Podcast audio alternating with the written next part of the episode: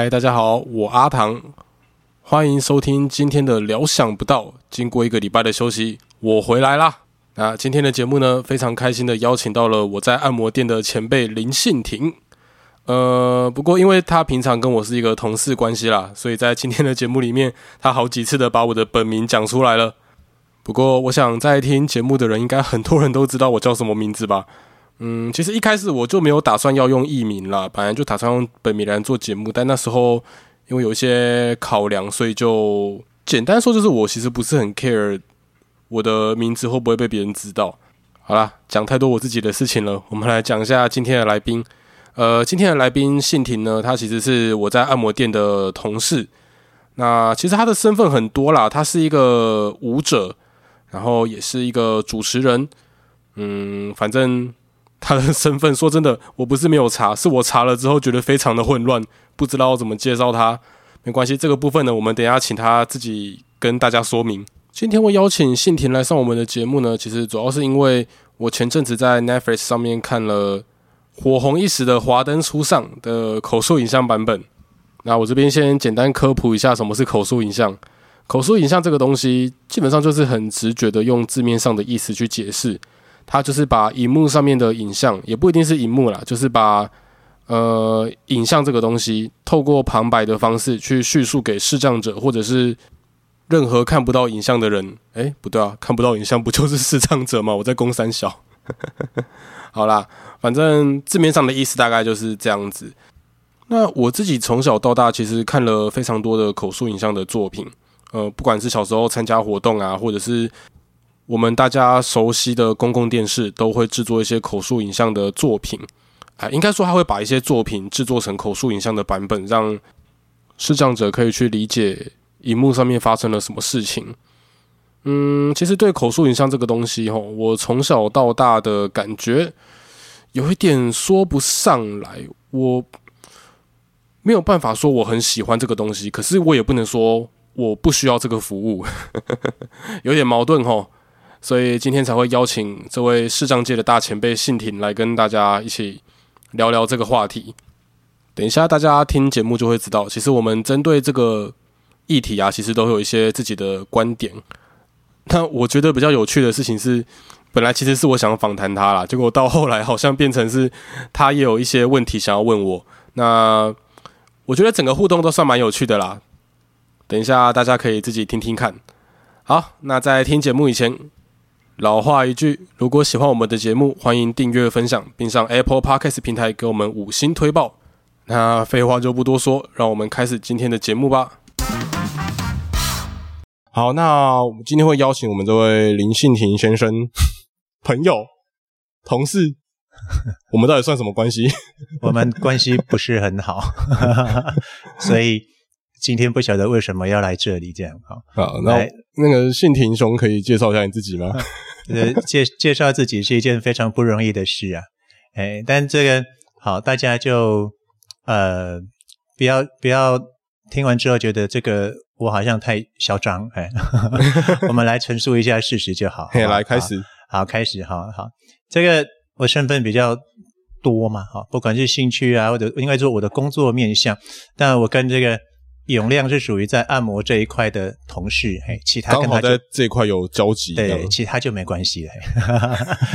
那我我自己应该说，我也是一个呃马拉松的选手，然后也参加过很多很多的这个跟田径有关的赛事啦，所以我之前也是算是一个职业选手吧。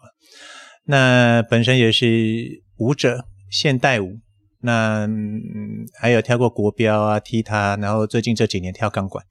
那舞蹈的这个年资二十几年，啊，你跳这么久了？啊，很久了。现代舞跳最久，现所以你从古代跳到现代了，是不是？古代跳到现代，我还 我还跳棒壳舞。所以你以前跳的是现代舞，现代舞跳现在已经变古代舞。对对对对对。然后，其实我以前我也呃，我做过大概十年的广播，我也可以跟你算是同事啊，同业啦。哦，没有，我是。业余杂鱼，你是业余杂鱼哦，我们也是业余了，哎，我们只是可能在一些呃，大家比较听过的，当然可能像飞碟然后哦，那个你在飞碟做过？有有有有，然后汉声啊，诶，绿色和平，还有什么台北 TNT 报道广播新生电台吧，忘了，嗯，哎，其实蛮多的。然后，嗯、再来就是，哦，对我我的身份还有一个是歌手，我也是个歌手啊，你会唱歌？啊。呃，当然啦，你怎么没有唱歌？我听过。没，你没有付我钱。哎，下下一次吧，哈，下一次这个我们来录录个歌唱节目好了。没有问题。哎，我好像还没讲完哦，好，你继续哎真。的实在是不好意思哦，麻烦你继续。我我可能介绍完你的节目就没了。哦哦，好，哎没关系，没关系。那我先讲一下好了。今天会找我们信婷上节目，其实主要是因为呃，我最近看了一些口述影像的影片，Netflix 最近很嗯很方便嘛，看了一些口述影像的影片。那再加上我之前看口述影像有些疑惑，像我最近看的是那个《华灯初上》，嗯就是最近很有前阵子很有名啦，最近还好。然后在以前我看过那个《花甲男孩》，就是公视做的《花甲男孩转大人》的口述影像，我有看。嗯那因为我觉得在看口述影像的过程中，我很长的时候会觉得我好像被口述影像这个东西干扰到了。你是被带着走啊？对，我觉得我的主观意识被影响了。我们身为一个现代的年轻人，不能发生这样的事情。啊那因为我们信婷，他说他，呃，你之前是不是说你对口述影像，你之前是有在帮别人评论所以？所以现在刚好讲我最后一个身份，对，公就是共电视 最佳金钟奖行脚节目主持人啊，啊，什么节目？行脚节目啊，行脚节目是什么意思？就是以前的旅游节目啊。哦，对啊，我我在公共电视做了大概五六年的主持人啊，嗯，所以我才会有那么多的机会去接触口述影像嘛。嗯哼，，对，那当然，现在口述影像这东西，大部分都是公共电视在在做嘛。好，不管是他们呃自己的节目，或者是其他他们收购的还是什么，就比较多做这一些东西啊。那呃，可能也是因为我的身份比较特殊啊，因为我是全盲者，是，所以加上我跟公司的一个关系，所以他们就会，嗯，在这初期，我大概从五年前吧，然后就是我常会到公共电视去帮他们做口述影像的评审。那还有很多后来连一些呃音乐制作公司，他们在呃公共电视会委外给他们做，做好之后才拿回去公共电视审片。嗯哼，所以这些制作公司可能也会先请我去当顾问，然后去帮他们听一听这些口述影像录的 O 不 OK，OK 再送回去嘛哈。所以你刚刚讲那个问题啊，嗯对于我来讲，其实我有大概这五年哦，我站在的位置是，应该是说你是在听已经录制完成的嘛？嗯哼，那是，我是在做什么？我在做所谓跟这一些制作单位，他们在演你到底给视障者听的时候，该用什么样的方式、角度，包含那些专业的配音员，不管是做这件事在铺成这些内容，或者是 timing，就是跟声音重叠性，还有声音表情，嗯所有这一切的一切，他都，我们就站在一个思考该怎么给你们听。那所以就是说，我现在所有的意见都可以跟你反映。哎，当然啦，但是其实哈，我要讲一句实话嘛，就讲、嗯一样米养百种人。嘿，今天王永亮他喜欢的东西可能跟别人不太一样。哎哎，我我现在就想我问你、不不，好说，我喜欢的，你你你你你听口述影像，你会不会很很很很想听一些？像有时候我们听到那个有有美女啊，呃是，哎对对对，你你会很想将那美女的长相、发型、穿着，嗯，可是我觉得这是全盲者跟弱势者的差别，哎就是呃不不不，应该说，我觉得这是像我这种天生全盲的人，我反而还好。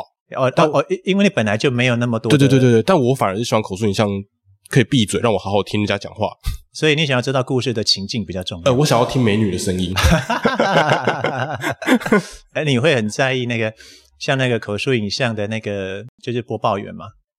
哦，你是说他的声音，你你你的感觉呢？你觉得该怎么样是对的？其实我觉得，像我之前看那个《华灯初上》，嗯然后它有一个，它有它有一些场景是，因为它里面有有警察，那有有警察在办案嘛，然后警察在办案，不是他那个动作都很就是比较大、比较粗暴一点。嗯，那可是你在做这么粗暴的动作呢？可是口述影像它的语气就是会有种很平淡的感觉，让我觉得很出戏。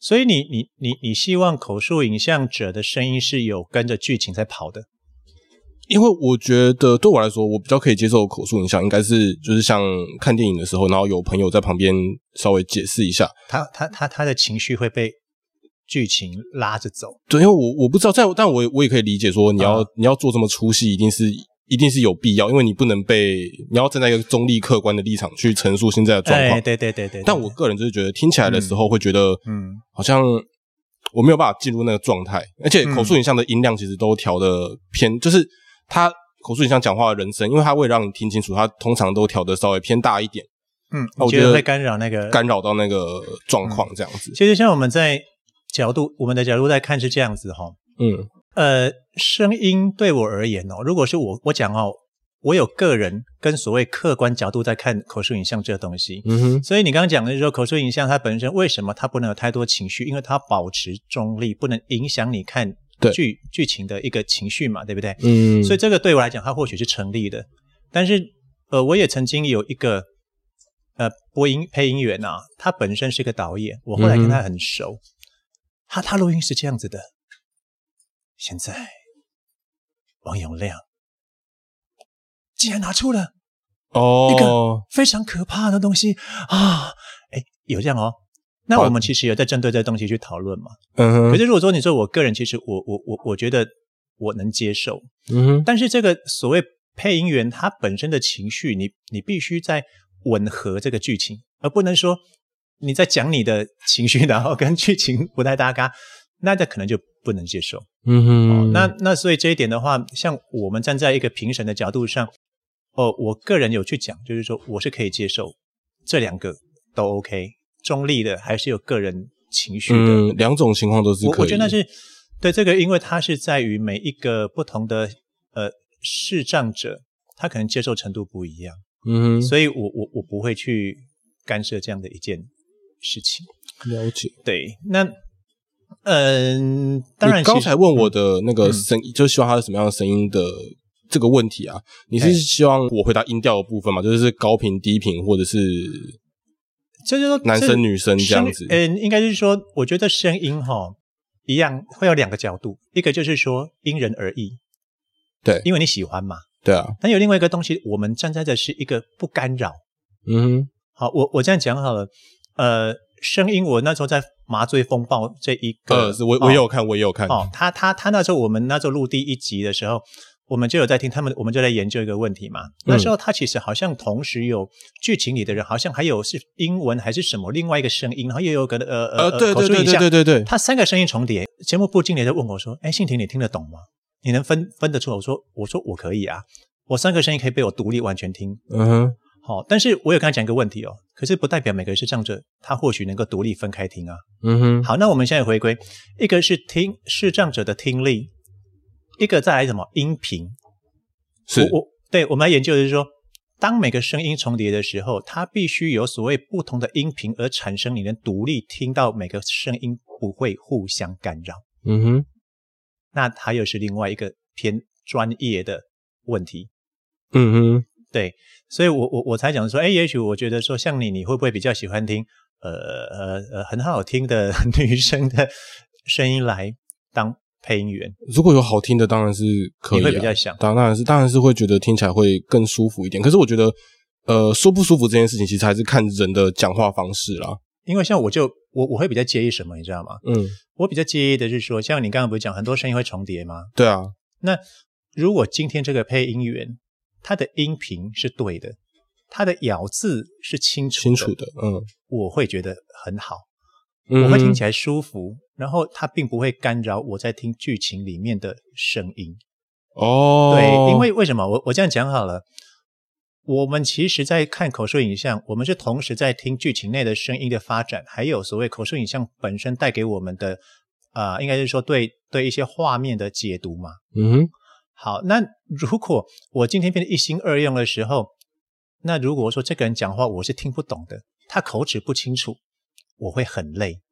因为我会，呃，对我们来讲，我们在了解剧情的走走向的时候，我们其实是要一般人啊、你在看口述影像，你会花比较多的心思，因为你要去了解口述影像内容在讲什么，那你又要听剧情里面的男女主角在讲什么，所以我们会花比较多心思。对啊对。啊如果他又是你觉得讲不清楚，我就曾经会反映啊，有一些呃，就如果他讲话这样子，对，有些播音员员，，我会跟他们的呃制作单位讲，我就说这个我觉得不适合，为什么？因为他咬字不清楚，所以我听起来很累。哎，那我就会觉得这个是个重点。那至于声音好不好听，我觉得因人而异。因为其实咬字清楚这倒是蛮重要的，你不能说重要的啊，你不能说今天讲话的人，你你你你，对对这样对 对对对谁听得懂？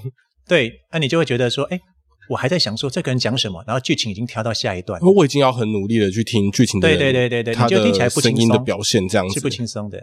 对，对。那至于于你刚刚讲到那个有没有？嗯，比如说就是呃，一个就是内容的编排，就是他会不会带领你往他要走的情境去？嗯哼，对，这个就是撰写这个所谓口述影像剧本的撰写者嗯哼，的的问题了。所以你会很在意，似乎跟你本来想的不一样，然后你他把他把情境带到另外一边去。哦，这就是他们写文稿的时候的问题，这样子。呃，对，所以我我我不晓得这对你来讲是不是一个很重要的问题？哎，我我好我好奇问一下哦，哎，就是他们的文稿都是。就是公共电视，他比如说今天是公司的作品，就是公司他们自己写的，还是他们请配音员自己先看过，再自己呃其实用应该是他的方式这样讲呈现哈。公公式其实我我我可以解释一下，就可能也许很多视障朋友对于电视台的编制不是很清楚，嗯就是电视台本身内部有他们自己所谓内幕内部的节目，意思就是说这个预算是节目里面的，是公共电视里面的预算去做的节目。哦，那有一种类似，比如说是标案的，或者是文化部嗯补助的案子，像我做的节目啊，《胜利吹落去》啊，它就是嗯文化部的案子。嗯哼，他是那时候为了推广数数位电视台而去也呃呃呃呃编编排列的预算，嗯。对，所以你你说像今天口述影像也是一样的道理哦，它有一种就是委外，一种是内部。嗯哼，啊，比如说公共电视，我前一阵子在审的片子是我们自己制作人他们公共电视做的纪录片，就是那个《极乐世界》。嗯哼，那《极乐世界》因为它是完全是属于公共电视内部的东西嘛，所以它的其呃整个整个那个内容就是撰稿就会由他们内部来决定。那今天如果像说他们今天把《麻醉风暴》很多很多的嗯嗯这个、这个呃剧那个应该说这样的一些影集，好、他们是委外给一些所谓的录音制作公司。对，那录音制作公司他们就会整个包下来，包含撰稿，跟跟所谓的录哦音设备跟所谓的配音员，全部都会是外面的人。嗯哼，所以我刚讲说，我我审片子会有两个角度嘛，一个是外面做好送到公共电视里面来，我去那边评审。那所以后来就会有录音制作公司直接找我去帮他们当顾问，为什么？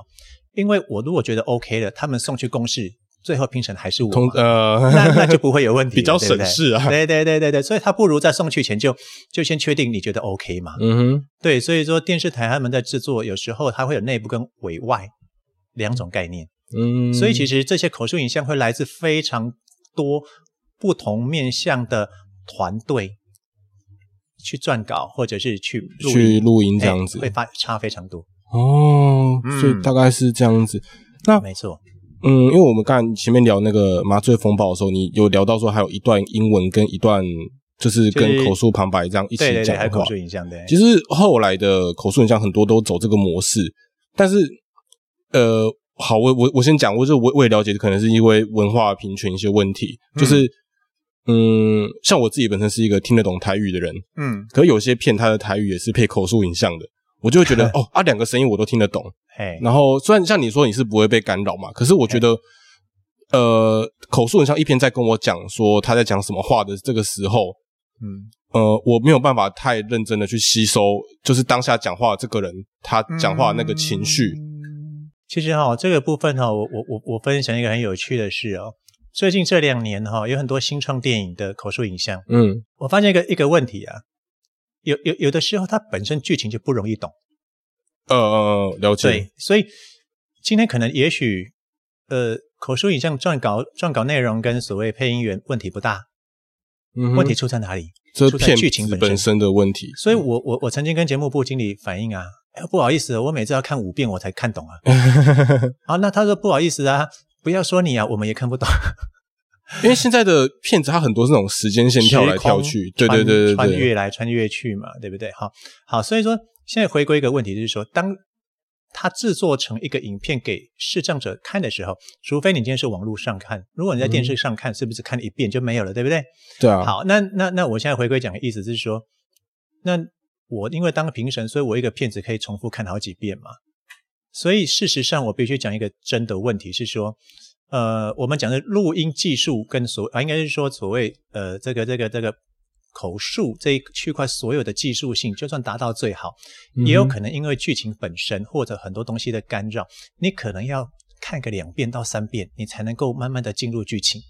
哦，你的意思是说，其实看不懂不是，就是看不懂，或是我觉得被干扰，这是正有可能其实是骗子本身的问题，都有都有可能。嗯都会有可能，因为我就讲说，口述影像本来就是一个综合了很多的东西在一起的一个一个作品嘛。嗯哼，那对于视障者，你完全在听觉去判断。你看你你自己就讲，我今天可能又要讲他解读什么，我可能又要听男女主角讲什么，我又要知道故事的走走到哪里去，我想进入情境。事实上，你一心要多用对啊的，情况是很难的。是啊，对，所以最好的方式，你如果喜欢，你可能要看个三四遍，你会觉得哦，我慢慢的越来越懂，越来越懂他在讲什么，嗯我才有心思再去听别的东西。嗯，这个我自己连我都是这样子啊。对我，们现在懒人都是看完一次之后，然后去网络上面找那个三分钟讲完，哎，对对对对对对对。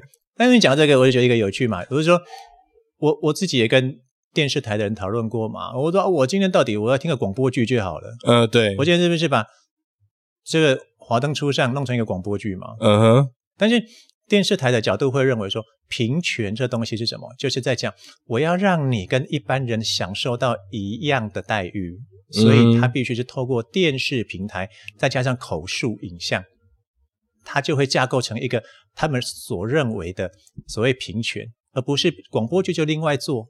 可是视障者或许对我来讲，我讲真的，我我我比较喜欢听广播剧啦。当然啊，因为你对广播，因为广播剧它的声音是分都是分开处理，它它会它会特别注意在声音处理的这个部分啦。对，对对对，所以对我们来说听起来，当然你会对他的整个情绪啊，还有目前是什么样的状况，你会比较了解。但是哦，我我要讲的就是说，但是这是一个很矛盾的问题，就是说，口述影像其实还有一个很困难的点是什么？就是口述影像是不能破坏原本所谓这部影片的呃对框架，没错没错，对不对？你今天又不能说我为了口述我把什么东西剪掉，它嗯它是在一个不能动的情况而加进去的东西，嗯，所以它是受限的。所以你如何在这个框架里面的空隙里面去填填满，而不干扰它？它本来就不是一个容易的有事。嗯了解，对，所以我我我觉得可能这次回归是说，呃，我这样讲吧，视障者想要什么，明眼人想要给你什么，他他是否有一个共识？，OK，就像我就回，对，我就回到人跟人的相处嘛，就你跟你女朋友，嗯你都你给她，你对她好，是用你的好，去。你还是不是不是说是你觉得的好，不是他觉得的，对那或许不见得是他真的需要的他并不这样觉得啊部分。嗯嗯嗯，对不对？按理说，明眼人跟视障者，有时候我们在看所谓就是，他们也一直在觉得说，哎，给给给视障者一些一些你想要的东西，可是他到底是站在他的角度看事情，还是说视障者能够去很厘清知道我要什么要什么东西？对对，没错。哎，对对对对对，这个都不是很容易啦。这回归到就是人跟人的沟通啊。嗯，那你讲到这个话，我就想要，我就想要就往下聊我们下一个话题，就是 刚好啦，你接的很顺，刚好你接的很顺，因为像我们就聊点比较自己个人感受的部分好了，嗯，就是有一些东西，比如说今天我们平常我们平常都会看电视嘛，看电视的时候，我们平常一般很多影片是没有口述影像的，嗯那我们在看这些作品的时候，我们听到走路的声音就知道有人走过来了这样子。可是嗯口述影像它却要把这个部分也跟你陈述。这个部分其实我有曾经跟我我我我以前我说审那么多片子哦，发生过很多这种事哦，我有时候都觉得多此一举啊。对啊，就是对不对这我听我听我也听得出来啊。他今天都叮咚，我当然知道门有人按门铃啊。对，他还跟你讲说他按了电铃之后谁开门，我想说这不用讲，因为我听就知道他在干什么了嘛。对，所以但是这一般人有的时候他会觉得说他在把画面讲出来，嗯可是我们的盲人会有生活经验，知道什么声音配上什么，他可能在做什么动作。其实这个当然就是变成说，这个就是一般人他有没有办法去很了解一个盲人的生活经验。但我说真的，这个不容易啦。所以呃靠你了。对对，所以为什么我会有一个这个所谓这个身份存在，就是因为我要必须把很多我自己在认为的盲人的一些，就是跟你讲生活经验传递给这些明眼人，他们才能够慢慢的一直不断的修正，呃，该就是所谓的一个口述影像该讲什么，什么是不用讲的，嗯哼，对。所以讲到这个，像说我们以前在看电视啊，什么口述影像都没有，你知道吗？我最喜欢看什么？谁看电影吗？看谁的电影？周星驰 我就知道我。告诉你，他的他的电影是不用口述影像的，哦，对啊，因为他讲话就很好笑啊。他他是成语好，呃，对啊，而且你不觉得他他很多东西就是很奇怪，你你你就从他的很多的声音表情或者什么，你就会知道他在干什么，对对对，因为他的表演够好。对嗯，对不对？所以我也觉得说这就是一种，这也是蛮有趣的啊，就是他就是另外另外一种的所谓呃异另类的口述影像的嗯叙述方式嘛。那我觉得我们就应该反向聊另外一件事情。嗯那有什么东西是一定需要口述影像呢？呃，如果一定，我我跟你讲哈，我曾经在很久很久以前看过一个口述影像哦，嗯你说一定要有，但是呢，它其实难度更高之外，就是产生一个问题，比如说火焰之舞，你知道那个大河之舞、嗯踢踏舞那个有没有？嗯嗯嗯，我跟你讲，我以前真的在在一个很大型的剧场剧院里面，然后他们在做现场以前的口述影这个要怎么讲啦？我跟你讲，他就说现在呃男主角呃，然后眼睛怎么看向怎么哪个方向，然后女主角怎么叉着腰，巴拉巴拉巴拉，然后怎么嗯怎么怎么怎么样，好、你你知道吗？我听到后来我睡着了，我因为因为它是一个一直不断在叙述动作的东西。嗯嗯嗯那好，我我我其实我我更早以前曾经在，因为我常常因为我是舞者嘛，所以我常常会参加很多的舞蹈公演，包含很多人的毕业展。嗯哼，然后我曾经就有一次啊，就人家在上面跳舞啊，然后就下面我的朋友在下面一直噼里啪啦开始讲，他现在怎样怎样怎样，他现在怎样怎样怎样，他的腿怎样怎样怎样。好，你知道吗？讲的人也很累，为什么？因为动作快嘛。对啊，我想说这个东西怎么讲，他就是很一直跳，一直跳，一直跳。所以我我之前文大的那个毕业舞展啊，有一次没有人讲，我就坐在那边，嗯不到五分钟我就睡着了，哎对不对？所以你说你问问我什么很需要，这个很需要啊。嗯哼，问题说，可是问题是他能讲吗？他没办法讲，他太难讲了。因为这个就是真的完全没办法用声音去呈现，就是我们我们真的没有办法靠听声音去理解到底发生什么事情。呃，除除非他很慢。嗯现在问题是，我要讲的是说，动作有时候很快嘛。啊，你今天其实人体的动作很多东西是很难形容嗯哼，他在做什么。那你叫你讲的人怎么讲？啊，你听也来不及啊。他说：“你说你到底听一听，你听懂了吗？”我跟你讲一句真的，构成画面是有点困难的。是，你今天类似是一个比较静态性，说，哎，我们以前坐游览车有没有？嗯哼我，不晓得你有没有经验呢？而我以前坐游览车哈，当然有，然后呢经过那个乡下路边有没有？嗯，哦，赶快来看！我跟你们讲，那边有牛有什么，是不是？不是不是不是那个槟榔西施，啊靠！因为你们关注的重点是那个啊，哎，对对对对，啊，然后呢，我们以前打盲棒啊，嗯，好，而且是经过要去宜良的路边，他说哦，槟榔西施，而且前穿怎样怎样怎样，哦，啊，你就会开始去想象画面有没有？嗯啊，因为它画面比较简单嘛，啊，所以你就好讲，啊又好听，啊听了啊画面又很清楚，因为时间够让你想象。然后他跳舞那么快，你还没想他要讲下一句，两个脑袋都打结了。哎，那我突然有 有有有点跳痛啊。但问一下，就是如果说像一般公司在做口述影像的这个时候，这个部分啊，他有办法把片拉长吗？哦这个其实我也问过他们，对我，我比如说我这样讲啊、我说现在我刚我刚刚不是说新创电影很多我们都看不懂吗？对啊，对啊，对啊。那你为什么不在前面的我拉个二呃两分钟，我做个剧情介绍？嗯哼，你你可以先讲一下，让我知道一下啊。还是害怕有些人觉得这样被剧透？不知道啊，那但是他们就没有没有没有觉得它是一个要去走的面向，或者是说你今天整个剧情结束，然后可以再多做一些什么样的东西，但是他们更不可能在剧情中间，比如说我们用剪接的方式，嗯哼，对不对？我可能分段，然后每段中间再多多做一些口述的解释，没有，他们其实我刚刚讲，嗯所以口述它一直都维持在一个电视的框架，不打不不破坏它的情况。不会去增加它的时间，或是减少它的什么东西这样子。就没有诶、这个其实我很早以前就一直觉得，这是应该可以用这种方法解决。对啊，你把它拉长，不就不就可以解决？因为有些东西它确实它，而且就是有有些东西它动作真的很快，你们真的没有办法在那么短的时间把它可能也许会觉得那时。候是没画面的吧。哦，他会觉得那段时间，因为他要讲话，所以就怕这段时间没画面，他会没办法。我觉得他们的角度也许是不是觉得说，哎，今天口述影像不只是视障，也许会不会有明眼人也在看呢？哎，我讲一下好，像我自己还可以，还会稍微看一下口述影像，因为我其实我我我讲说我自己其实觉得有有有点小干扰嘛。嗯那我自己会看口述影像，其实是因为可以跟明眼人一起看，嗯，就是因为假设他今天做成广播剧，哦，我说真的啦，现在广播剧可能一般明明明明眼人可能比较没有办法花那么多的精力集中他的听力在这个上面对，对，所以今天你有一个口述影像的时候，变成你有一个东西可以跟家人一起欣赏。对对，嗯这个就是不同的感官，他们。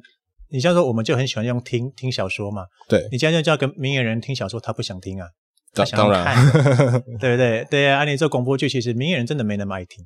我我觉得这是的确是啊，所以嗯，我也只能觉觉得说，就是一个东西只是尽量去满足大家的需要，但是我觉得真正要分到每个人的个性什么来看的话，很难做出一些是大家都满意的东西，它真的有点难。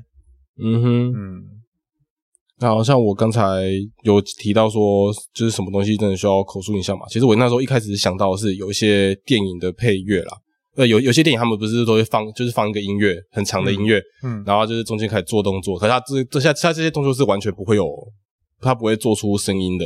这种东西我就觉得真的很需要口述影像。很多啊，但是其实当然。这种东西的剧情它，它是占可能其中的一小块嘛。对，它是一小部分而已。你今天有很多可能他们也只有风景啊，他可能今天是、秋风扫落叶啊，然后然后就只有音乐，然后岁岁月流逝啊，很多其实这个它是穿插在剧情里面。嗯嗯嗯，对，那这个东西我觉得，呃，当然在口述里面它反而是好好呈现的，因为它没有任任何的声音干扰。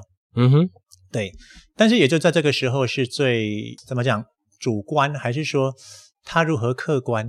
就像嗯我之前我们在讨论一个呃一部戏，她是一个女生，嗯嗯嗯她坐在火车上看着窗外，嗯哼，然后画面一直过去，就是就是窗外的风景，就是风景一直往后这样子。那个那个大概有将近快快一分钟的时间哦。嗯哼，那那女生的表情，也许今天我就讲嘛，表情她可能遥遥望远方，对，若有所思。嗯好，这东西就问题来了。今天今天可能他口述就把他讲到一种他自己以为他带进他的情境里面，可是我就讲，你怎么知道他一定是这样想，嗯哼，对不对？对啊对啊，也许他不是啊，那是他那是写稿的人的意思，不是是说所以我就跟他们讲说，哎，这样我刚像我刚刚讲的嘛，哈啊，他他遥望远方，若有所思，你可以用类似这种口吻，可是你不能聚焦他在想他在想什么，对不行啊。对。你说不能说我今天看着远方，啊他心其实心里想着家人，你啊你怎么知道他心里想的是家人？对，也许他不是，他想他的狗啊。对啊对啊对啊对啊，说明他只在发呆而已嘛，对不对？所以，所以有时候你看嘛，有一些有一些剧情哈、哦，他们留下是给观众自己去想象的，有没有？他他不会给你答案，嗯哼，所以事实上口述影像他就不应该给你答案。好，但是又问题来了哦，我我我我今天因为你是盲人，你看不到他的表情跟风景的画面，对不对？嗯，所以你会不会又很好奇，到底所以现在是怎样呢？嗯，好、因为你看不到啊，所以他就要留个空间空白给你，你自己去想。去思考，对啊对啊，哦，所以其实这个就是有时候也是一个角度问题，所以我觉得应该是说什么样的不同的人，可能他会有不同的需要，嗯哼，，对。但是我们也只能，比如说我我在讲，我我今天当那么久评审，我也讲一句话，我说我今天讲的建议不代表每个视障者，都是这样想的，嗯嗯嗯，但是我今天讲的建议也不是我林信廷个人喜欢的主观，嗯，我会尽量站在客观的角度去看待这样的一个商品出来之后，大家的你至少要符合大部分的人，但是因为视障者也是有个性的差别，对啊，每那个人那就看东西没办法，对啊，对对对对对而且有时候说，就是有时候我们都觉得自己，就是 像我啦，我不是说，我说像我们有时候，像像我自己有时候觉得我自己是用客观的角度在看事情，但可是这还是带着我自己的主观。哎，其实一直都是这样。其实就其实这个世界上没有所谓真正的客观嘛，这种东西嘛不可能出现这种东西。所以我们不是讲嘛，一个一部电影你拍的再好，有人喜欢，有人有人骂，嗯哼，所以很难有。就像我们今天回归做按摩也是嘛，我有常常讲说，没有最好的，对，你就适合你的，嗯哼，跟客人讲也就你找到适合你的，它不一定代表它是最好的。对啊，对，那就你喜欢，不代表别人喜欢，只是跨刚一下这样而已啦。哎，嗯，就是这样子。嗯，那今天聊最后一个部分哈，嗯，就是，嗯，对，虽然我觉得这个部分应该反过来是我跟你讲才对，就是你 你你对口述影像有什么样的就是建议嘛？就是说你在现在在你还没有，就是你希望未来台湾的口述影像可以做成什么样的？就要朝什么样的模式去发展吗？我跟你讲一句实话哦，如果以目前的口述来讲，我我我刚讲，我必须从那个客观角度看哦，因为我很了解电视架构，是我了解这个生态，我也了解硬体设备很多东西的一个技术性问题。以目前来讲，经过这么多年的努力啊，我觉得其实以我今年今年评的很多的片子，我有跟他们讲一句话，我觉得其实事实上已经做的还蛮好的。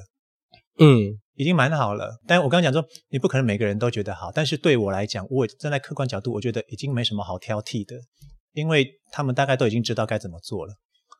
那但是你说，至于他是不是该怎么发展会更好，我我我自己是这样想啦，就是技术性的东西 OK 的，但是现在问题就只是会落回在所谓大家他的呃沟通跟需要，就像回归我们刚刚讲的。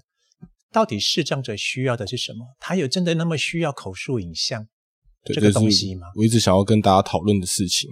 对，还是说他就我刚刚讲嘛？还是说很多人会认为说哦，我就你把它弄成一个广播剧给我听，我觉得更好听啊。如果是我个人哦，我讲林信婷，我反而喜欢用广播广播剧的方式去呈现去听。嗯嗯，对，但是我不能代表大家。嗯，对 啊，所以我还想说，这个就是一个未来我期待的这个沟通。嗯哼，就是。在一个所谓的一个一个电视台或者是什么公部门或是什么来讲，他们在制作这些更适合视障者使用的或者观赏的平台上面，你能不能去归纳更多大家的想法跟建议？嗯哼，其实这个只是说你要不要去做啦，但是说最后答案或者是说他做出来东西是什么，我觉得那个已经变成是呃不重要。呃，因为没有我在讲哦，没有一个东西是大家大家一定喜欢的。但是你尽力去沟通，我觉得那个是重点，嗯哼，对不对？当然，哎，我想问一下，说那如果说我这题我题外话突然想到了，嗯，如果说像一般他们公共电视都是怎么选片去做口述影像的？选片这种东西，呃。我没有太去问，因为比如说我今天看到一部电影，我很有兴趣，我有办法主动反应吗？我我觉得有有一种可能性是他们自己想推的，或者是他们会认为啊收视率高的，嗯哼，哦，因为嗯，因为我我有的时候也一直在想一个问题，对啊，这些片子到底是谁选的？对啊，有些片我很想要看口述影像，就没有口述影像。对，但是但我们还是要回归一个问题，就是说，或许他应该可以用开放给视障者来选。但是也有可能会不会，我今天开放出去完蛋了，没个人选的那我录不完了，太多了。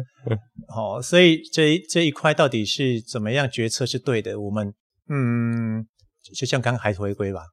如如果有机会，大家可以他可以做一个类似给视障者来去公共电视来做一些呃沟通的平管道的话，我会觉得是还不错。就算没有答案也不错。对。好了，那我这边，哎，我这边提供一个我自己，因为我自己，我刚我刚才前面一直在讲说，我觉得口述影像有时候会让我觉得很干扰嘛，嗯，然后我这边提供一个我自己的做法，其实我通常会先看一次原版的，嗯，然后再用口述影像再看，如果说我真的有这么闲，就是有这个闲工夫，我真的再花时间去把口述影像再看一次了。就是有时候像我之前，我之前看那个花甲男孩，嗯，那花甲男孩这个片，它其实。我一开始看的时候就觉得好像就就是这样，我我以为我以为我已经理解了大概七八成、八九成这样子，但是我没有想到我听口述相的时候发现哦，原来这个时候他做的是什么事情，是什么事情？很多东西对对对对对，跟我想的时候，可是第一次看的时候，我也不觉得我有少理解到什么东西。其实其实我觉得，当然就算今天这样撇开口述影像来讲好了，我我听到的是说很多很多一般人，他们可能对同一部片子，说这部片子做得好，他可能看个两次、三次、五五次、十次，他可能每次看感觉都不一样。对啊，他可能会体体悟到不同的东西。那我也觉得像你刚刚讲的是对的啊，就是我自己，你像我审那么多片子啊，嗯，有时候我我也有感觉，比如说这片子我好好没兴趣哦，我觉得我听了好多遍，为什么？因为我要交差，嗯，我必须把问题挑出来，我觉得好痛苦哦，嗯哼。那可是有些片子我觉得很有兴趣，我听了好几遍，我就真的很想知道他到底在讲什么的时候，那他的确就是要听多次，就像你刚刚你你是用。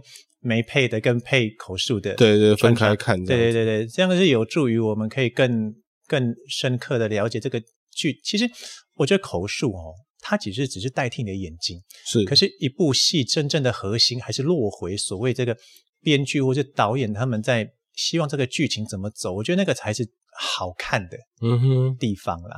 所以多看几次是对的啦。当然，你如果没有兴趣，你看第一次没有兴趣，你看口述，你看口述，你也不会比较，你也不会有兴趣啊。啊，所以就是不用浪费时间啊。就喜欢的东西再看一次，再多看几次就好了。啊，对对对对对对。就其实这东西就这东西就是这样，就是口述影像本身真的是一个算算是一个好东西，但是就是看你怎么去用它这样而已。啊，没错没错，对。嘿，就像永亮节目，今天如果听了觉得不错，就再多听两遍、三遍。谢谢你。你可能听了几次之后，你感觉会不太一样啊。